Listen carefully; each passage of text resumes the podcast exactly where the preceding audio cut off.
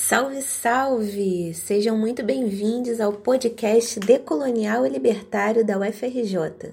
Somos o CPDEL, Coletivo de Pesquisas Decoloniais e Libertárias. E aqui você ouvirá uma crítica profunda aos pilares da modernidade, da colonialidade, do eurocentrismo, do capitalismo, da estadolatria, do patriarcado branco, da cis-heteronormatividade e principalmente do racismo. Tudo isso a partir de uma perspectiva negra, indígena e anarquista. Nos visite também nas nossas redes sociais, basta procurar por CPD UFRJ. Sem mais delongas, vamos à aula de hoje com a palavra Wallace de Moraes, nosso professor e orientador. Saudações decoloniais e libertárias. Esse padrão colonialista, ele não mudou. Então, é, quando eu, eu vou, nos vídeos que vocês verão, eu, eu, utilizo e faço uma grande crítica. Isso, veja, isso não inviabiliza que critiquemos o patriarcado, que critiquemos o machismo, enfim, coisas do gênero. Não inviabiliza, temos que fazer essa crítica. Todavia, essa crítica ela tem que estar atrelada ao seguinte termo que eu estou propondo ali. Quando se fizer a crítica ao patriarcado, que dizer o patriarcado branco. Porque o homem negro está nos piores empregos, está sendo assassinado pelo Estado, está ali no subemprego e por aí vai, sabe? Claro, vai ter uma outra exceção. Vai ter uma outra exceção. Se a gente olhar para todas as instâncias hoje do nosso poder político econômico do Brasil, você vai ver mulheres brancas, seja no STF, você vai ver mulheres brancas que já foram presidentes, você vai ver mulheres brancas dominando o, uma, em maioria no Senado e no, no Congresso, tudo isso com relação ao homem negro. Tá? Eu não sei, veja, eu estou trazendo isso aqui, coisa que eu tenho produzido aí. Claro, isso não é meu objeto de pesquisa, são hipóteses, né? mas a partir daquilo que eu vejo. Né? E a mulher branca, tem muita mulher branca que está acostumada a oprimir, por, pela questão racional, racial, um homem negro. Acostumada. E se o homem negro, se ele fala, olha, eu quero igualdade, aí pronto, aí ele é acusado de machista, mas logo, mas tem um ponto que é uma opressão colonialista. A raça, e aí é o que contribui a essa perspectiva decolonial aqui. Dizer, todos esses autores, desde o Aníbal Quirrano, passando Ramon Grossfogel, e por todos eles, vão tratar que a ideia de raça ela permeia e perpassa. Eu vou usar um, um conceito que eu também tô, propus nos últimos livros, de governanças sociais. No futuro eu vou apresentar uns vídeos para vocês. Mas ela perpassa por todas as formas de, é, que eu chamo de governanças institucionais e sociais. Né? E que esse pensamento é, decolonial né, vai falar de chamar de modernidade colonialidade. Assim, a questão racial ela atravessa todas elas. Seja a questão, se você olhar, a gente for pegar aqui, por exemplo, um, um, um, um gay, uma lésbica, uma LGBTI, né, que é IA, né, se for negro, ele sofre mais do que se for branco. Veja, não estou inviabilizando dizendo que não sofra. Não sofra o branco um branco gay sofre opressão. Né? Mas um branco negro, aliás, um negro gay sofre mais ainda. Não sei se estão me fazendo claro, assim. Essa é a perspectiva, assim. Isso também vai passar, evidentemente, pela questão patriarcal e tudo mais. O Fanon vai dizer: existe a zona, a zona do ser e a zona do não ser. Homens e mulheres brancos, brancas, brancos, estão na zona do ser. Homens e mulheres negros e indígenas Estou na zona do não ser. Não ser é não ser humano. Na qualidade subhumano. Esse é, obviamente, aqui em cima, na, na, na parte superior, de um, considerado como humano pelo pensamento ocidentalizado, o branco oprime a mulher branca. Tenho dúvida disso. Então, a mulher branca é legítimo que ela faça um movimento de igualdade com relação aos homens brancos melhores salários, iguais salários, iguais direitos, etc. e tal. Isso é, do ponto de vista histórico, é absolutamente legítimo. Mas não dá para incluir uma reivindicação da mulher branca com relação ao homem negro. Aí por isso que eles dizem assim, estou lutando contra o patriarcado branco. Porque se não falar isso, é um equívoco. Não, não, não se instrumentaliza do ponto de vista histórico. Não tem relação, porque a mulher branca podia matar, açoitar um homem negro há um século atrás. É simples isso. Simples, de ponto de vista histórico. Ninguém está aqui refletindo, é fato concreto. E hoje elas ocupam todos os melhores lugares do que homens negros, embora elas estejam em piores lugares do que de homens brancos. Né? Então, esse é o ponto. Agora, a mulher negra está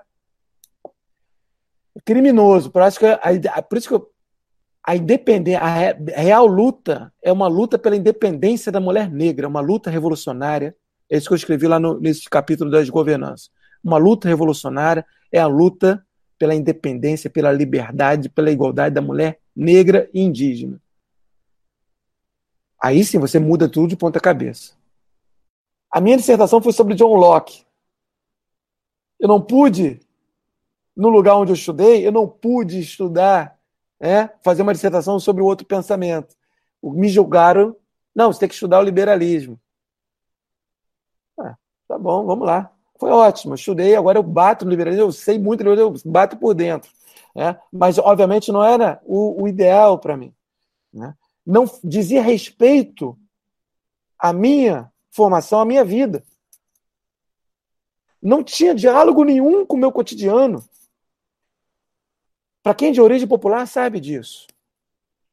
Para um, aluno, para um estudante que mora em Ipanema, no Leblon, é, que viaja todo ano para a Europa, vai para a França, vai para. Enfim, né? Está curtindo Paris, suas, férias de verão, de verão, tá ótimo. Ele tá todo sentido, ele é total, ele, ele, é, ele é moderno. Agora eu percebo o que é o termo moderno. Ele é moderno. Mas no próximo vídeo eu vou explicar exatamente o que é a modernidade. Mas ele é moderno. Moderno, moderno é isso. É o cara, ou é a pessoa, é o aluno, é o intelectual que está completamente de acordo com os princípios brancos, capitalistas, estadolátricos, patriarcais, heteronormativos heteronormativos ocidentalizados. Ocidentalizado, o conceito de ocidentalizado é maior né, do que eurocentrado, porque inclui Estados Unidos. Só porque a gente poderia usar eurocentrado também. E essa elite branca governa todos os países na América Latina. Esse é, é, o grande, é, é, o grande ponto. Mas, enfim, se nós estivéssemos em sala no, no IFIX, eu teria feito um, um círculo. Né? Teria um círculo.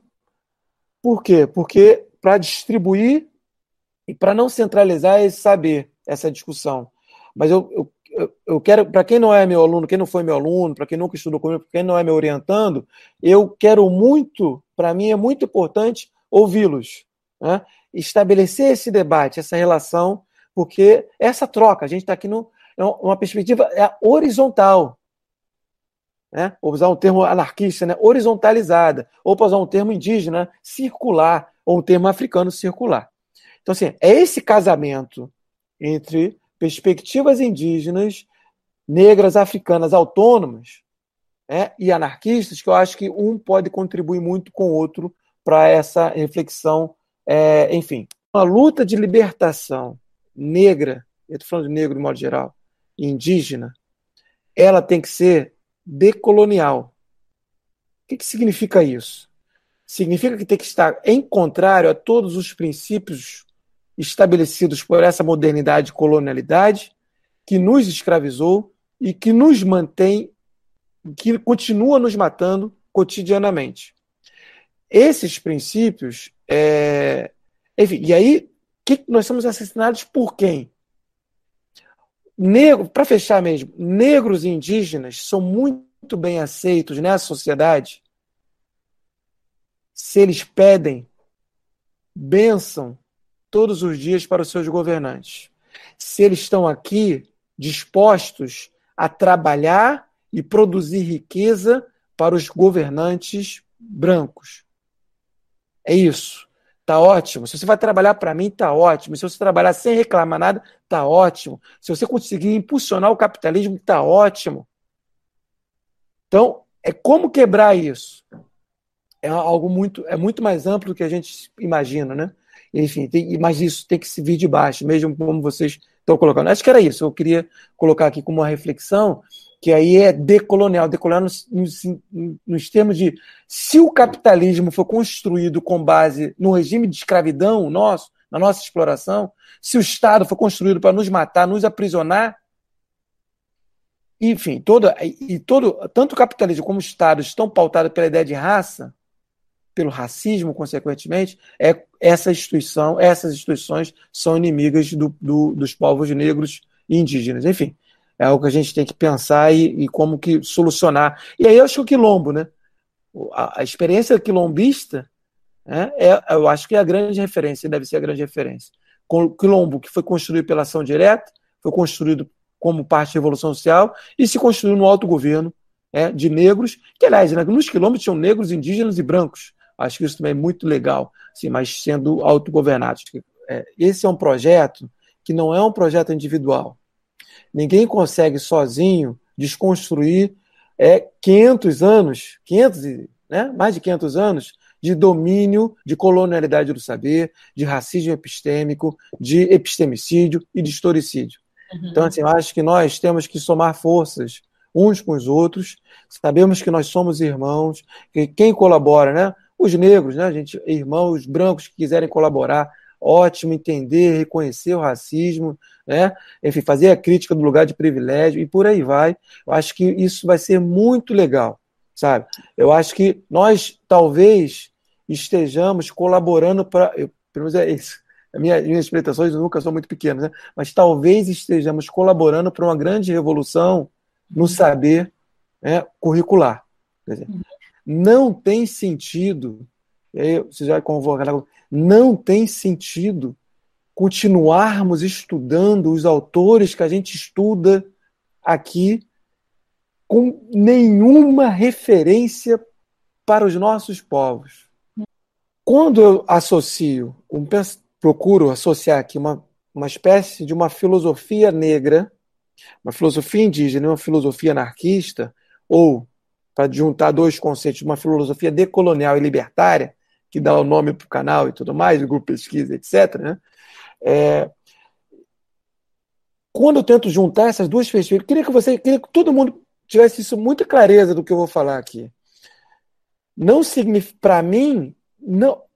Eu sempre falo isso para meus alunos. Para mim não existe Bíblia, não existe dogma, por exemplo, o anarquismo, ele acho que tem muito a contribuir para uma luta antirracista, tem muito a contribuir para uma, para uma independência, emancipação dos povos com seus diversos conceitos, né? mas também, em nome do anarquismo, já se cometeu bastante erros. Né? Ou seja, na hora que tivermos que criticar o anarquismo, a gente vai criticar. E tem que criticar. E eu acho que, eu, nesse sentido, a junção aqui que eu estou fazendo é que o anarquismo tem muito, e muito mesmo, os conceitos de horizontalidade, de autogestão, conceitos de autodeterminação dos povos, uma crítica profunda do Estado, uma crítica profunda do regime capitalista, uma crítica que o Proudhon fez ao, ao modelo de escravidão, modelo Proudhon fazendo isso já no século XIX, da Europa, uma crítica ao. Enfim, aí se fala do capitalismo, é chovendo molhado, né? Mas a crítica e o resgate que o Kropotkin faz das comunas europeias com o Estado, o livro Estado e seu papel histórico, né, é, é ajuda demais, porque está do ponto de vista das comunas. E aí, esses conceitos de horizontalidade, todos que eu falei, colaboram para uma luta antirracista. Esse é o ponto. Ao mesmo tempo, eu acho que a perspectiva decolonial, não sei se já falei isso em algum vídeo, né, mas porventura eu vou repetir uma coisa ou outra. Perspectiva decolonial é, tem não só o anarquismo contribui para o período decolonial, como o período decolonial deve contribuir para o anarquismo. Contribui de que maneira? E aí os anarquistas não fizeram isso, e aí foi o erro. Os anarquistas têm que entender que o que funda a modernidade, o que funda a colonialidade, é a ideia de raça e racismo. Esse aqui é o ponto. Sabe? Esse é o ponto. Então, assim, por quê? Porque no, o fundo é o cabo, os anarquistas estão preocupados com a ideia mais de classe social. Mas essa classe social, ela, ela pode até, ela valia, valia perfeitamente bem para a Europa. Problema nenhum. Porque todo mundo é branco, então tem o governante branco que explora o trabalhador branco, e a gente sabe no que deu. O servo branco era humilhado. Enfim, o que o servo branco passou na Europa antes da Revolução Francesa é uma coisa absurda, né? A matança das, de mulheres chamadas de bruxas foi outro absurdo, né? É o que a gente vai discutir depois aqui. Isso branco matando branco, né? Então, então tem uma questão de classe, sim, tem uma questão patriarcal, sim, tem, enfim. Então a crítica que alguns autores anarquistas produziram, ali tudo valia muito bem ali naquele momento. Agora, a produção aqui da América, Na América, aí é, a brincadeira já é outra. Né? Aqui a questão de racial já está atravessando tudo, tudo, tudo, tudo, tudo. Né? E aí só anarquistas das Américas que poderiam e que puderam produzir questões que se valessem dos conceitos anarquistas e, ao mesmo tempo, né, colocasse a questão racial também no centro desse debate. Né? Porque, em comum, o que, que, tem em comum uma filosofia, vou chamar assim agora, né, filosofia libertadora negra, ou um anarquismo negro, uma filosofia libertadora indígena, decolonial, né, o que tem em comum com, com, com o anarquismo é uma, toda uma crítica à modernidade.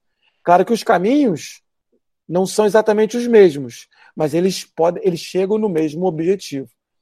E só de perspectiva de teoria que a gente pode falar de moderna, só o anarquismo, só o anarquismo fez uma crítica da modernidade. O marxismo não fez. Isso aqui é para gravar. Pô, até eu tentei gravar isso aqui, isso era para gravar botar no vídeo, né? Para levar bem a provocação. O marxismo não fez. O marxismo, eu vou apresentar depois um texto. O marxismo é, é o marxismo é uma teoria moderna que faz crítica à parte da modernidade.